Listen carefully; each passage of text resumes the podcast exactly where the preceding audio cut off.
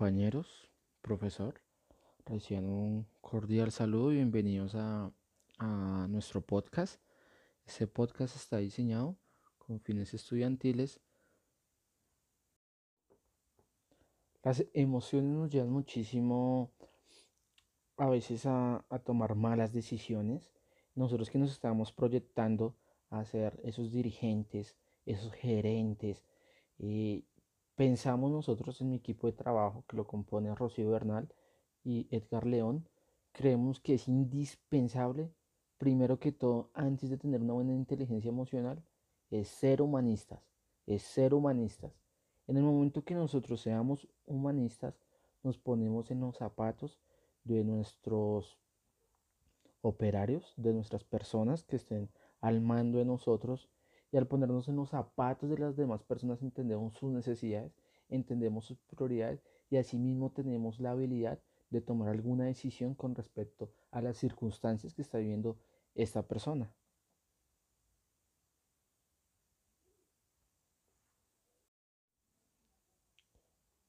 Eh, en un principio, si no tenemos esa habilidad de separar esa parte cognitiva de nuestra parte emocional, eh, tomaremos quizás unas decisiones no tan acertadas. No tan acertadas. Se dice que para tomar una decisión, gerencialmente hablando, debemos ser un 80% más inteligentes emocionalmente y un 20% inteligentes cognitivamente. No diciendo que la prioridad es ser más emocionales que cognitivamente, sino en saber distribuir esas capacidades, esas habilidades que tenemos que empezar a despertar como gerentes, no solamente en el campo de HSQ, sino en el campo en el que nosotros estaremos em, liderando en nuestras áreas. Nosotros nos proyectamos a áreas de supervisión, de liderazgo, de gerencia, de directivos, eh, de líderes. Entonces también debemos empezar a confiar en nuestros propios conocimientos y de esta manera podemos, podemos tomar eh, buenas decisiones.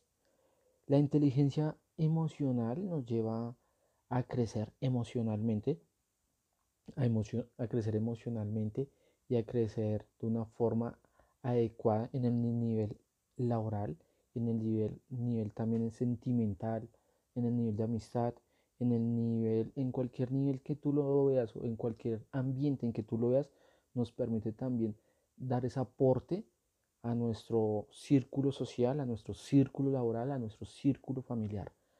De esa manera nosotros podemos ir aumentando nuestras capacidades y nuestra oferta y nuestra demanda también, por qué no decirlo de esa manera, en amistades, en ofertas laborales, en crecer más y ser más ser más ofertivo con nuestras actitudes, porque de cierta manera nosotros eh, vamos a vender nuestra personalidad y nuestro trabajo. Y vender nuestra personalidad y nuestro trabajo eh, en una oferta laboral, digámoslo de esta manera, puede ser demostrando nuestra inteligencia emocional.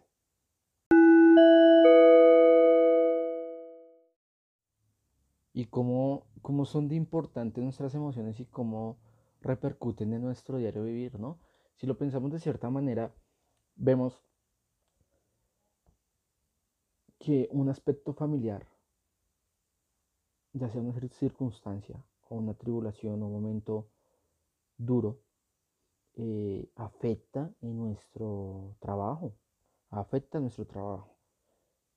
Es allí donde nosotros como seres humanos debemos tener ese raciocinio y esa inteligencia emocional para saber controlar eh, esos impulsos y esas emociones que llevamos cargados desde una pelea, ya sea familiar, una discusión laboral, eh, una discusión sentimental. Debemos saber controlarla porque en el momento que debemos, debemos tomar decisiones, se llama la toma de decisiones, debemos estar preparados, preparados. Como lo vimos Hace 15 días hicimos un ejercicio, un experimento em, en el cual vimos donde lanzaban unos juicios y nosotros decidíamos cuál era la mejor decisión. Eh, vimos que a todos nos fue súper bien, Pero entonces yo me puse a analizar y decía, ¿por qué nos fue tan bien? Yo creo que nos fue muy bien porque primero estábamos en un ambiente estudiantil, dos, en un ambiente controlado, tres, no teníamos presión de alguien y cuatro, estábamos muy tranquilos. Pero en el momento que vayamos a tomar esas decisiones, donde tengamos presiones desde arriba, donde tengamos grandes responsabilidades, es allí donde nosotros vamos a empezar a sentir y a saber cuál es la mejor forma de tomar las decisiones serenas, claras y concisas. Es un tema también de autotrabajo, ¿no? Si ustedes se ponen a pensar, eh, nosotros muchas veces no nos analizamos, no nos miramos al espejo y nos decimos qué estamos haciendo bien o qué estamos haciendo mal. Entonces, el saber cómo me desempeño y es importante, ya que pocos gerentes saben cómo lograr hacer las cosas.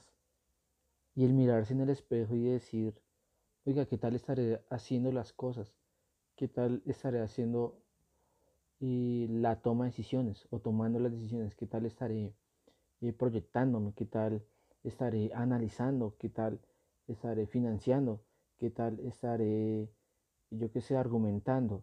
Entonces es, es muy primordial el saber cómo me desempeño. El autoanálisis es primordial en la vida de un gerente, en las decisiones de un gerente, en las decisiones de un líder, en las decisiones de un operario, un supervisor, de un prevencionista, de un profesional, de un ingeniero, en las habilidades en las cuales nosotros vamos a aplicar, es importante saber cómo nos desempeñamos. No solamente eso, conocernos, sino solamente también conociendo nuestro equipo de trabajo. El conocer nuestro equipo de trabajo también nos permite ver cuáles son nuestras fortalezas y nuestras debilidades de nosotros y de nuestro equipo de trabajo.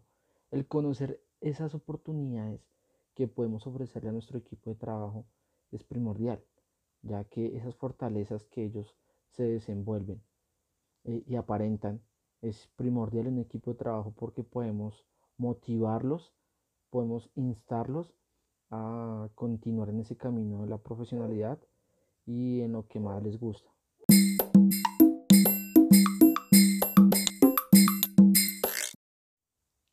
Miren qué, qué bonito también es aprender a decir las cosas, muchachos.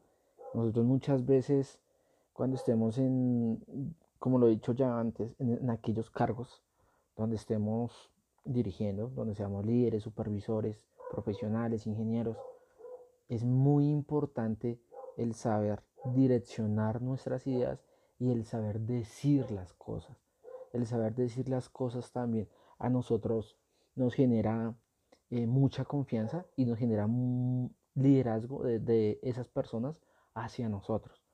El saber decir las cosas también toca mm, tomarse el momento, eh, tener la experiencia también, porque lo más difícil que en mi vida laboral he visto es, la es el manejo de equipos de trabajo. El manejo de grupos de trabajo es muy complicado. Eh, como yo lo he visto antes, es muy difícil tener a todos muy contentos. Nosotros como gerentes debemos aprender a ser muy medidos, a ser muy medidos y lo, como lo decía antes, a conocer a aquellas personas que tienen fortalezas, debilidades y pensar muy estratégicamente para poner en juego todas esas cartas sobre la mesa y hacer de que esas debilidades, eh, aprovecharlas, volverlas fortalezas las fortalezas, volverlas muchas más fortalezas, con el fin de poder trabajar en equipo y no generar un ambiente tóxico. El ambiente tóxico, eh, perdona expresión, pero es un cáncer en la empresa, es un cáncer en la organización. Los chismes, los rumores, todo eso hay que romperlo, hay que acabarlo para continuar en un ambiente laboral limpio, puro.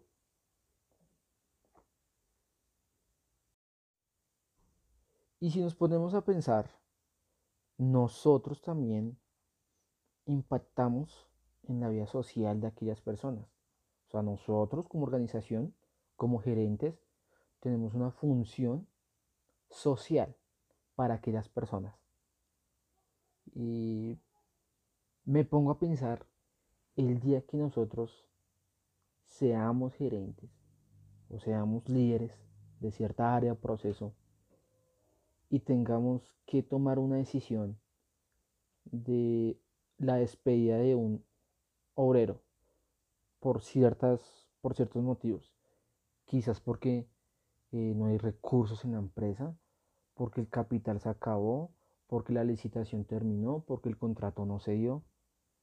Eh, yo pienso que esos son momentos en los cuales nos hacen sentir seres humanos, porque nos ponemos en los zapatos de aquellas personas y creo que nos sentimos en la responsabilidad social de apoyar a todas esas familias que vienen detrás de esos trabajadores o trabajadoras.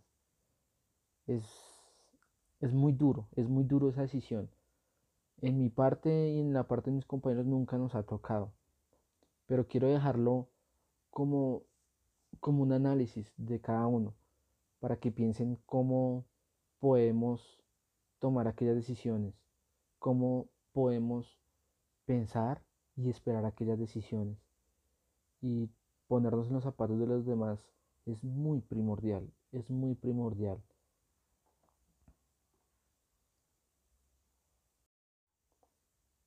Al empezar a despertar esas habilidades emocionales, esa inteligencia emocional, no sé si han escuchado de ese conferencista colombo japonés Yokoi Kenji y habla sobre la ética y la moralidad. Esa conferencia es súper buena, se la recomiendo.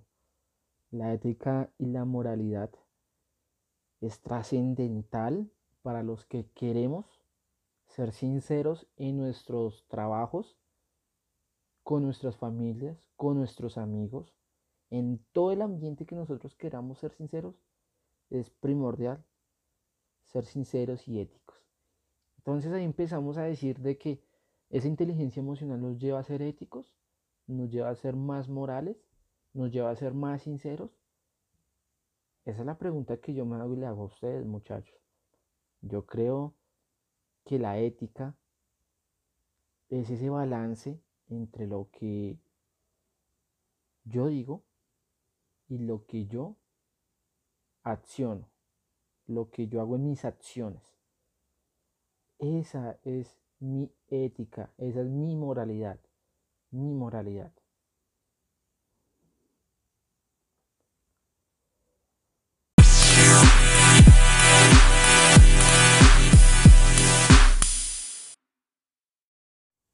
Ya para terminar, compañeros, quiero agradecerles a todos ustedes por tomarse este tiempito para, para intentar escuchar nuestro podcast que preparamos y queremos dejarlos con una frase de un gran célebre político británico, Winston Churchill, que es la siguiente. El precio de la grandeza es la responsabilidad de mis pensamientos. Importante esa frase, ¿no, compañeros? El precio de la grandeza es la responsabilidad de mis pensamientos.